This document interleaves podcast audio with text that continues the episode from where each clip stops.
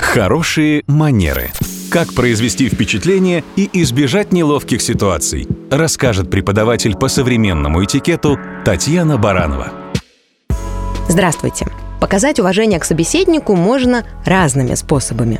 Вербально, то есть словами, и невербально, то есть действиями и жестами. И если с вербальной стороной все более или менее понятно, нужно просто быть вежливым и корректным, то вот невербально мы можем подавать собеседнику очень разные знаки, в том числе и те, которые мы даже не планировали.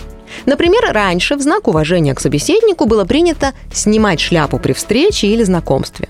А сейчас это правило распространяется на солнечные очки и наушники – и вот если человек остается в темных очках во время личного общения, то, возможно, он сам того не желая, может показаться невежливым не только своему визави, но даже другим окружающим людям.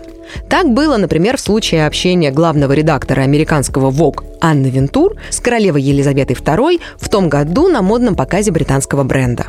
Анну Вентур наблюдатели обвинили в недостаточном уважении к королеве, потому что она осталась в очках – но конкретно эта ситуация не так однозначна, потому что темные очки – это часть имиджа главреда ВОК. Во всех остальных случаях лучше смотреть в глаза собеседнику без преград.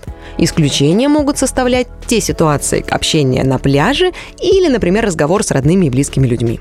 Аналогичная история с наушниками, особенно беспроводными – они почти незаметны, но гораздо более уважительно все же убрать их из ушей во время разговора, чтобы у собеседника не было сомнений, что все ваше внимание принадлежит в эту минуту именно ему.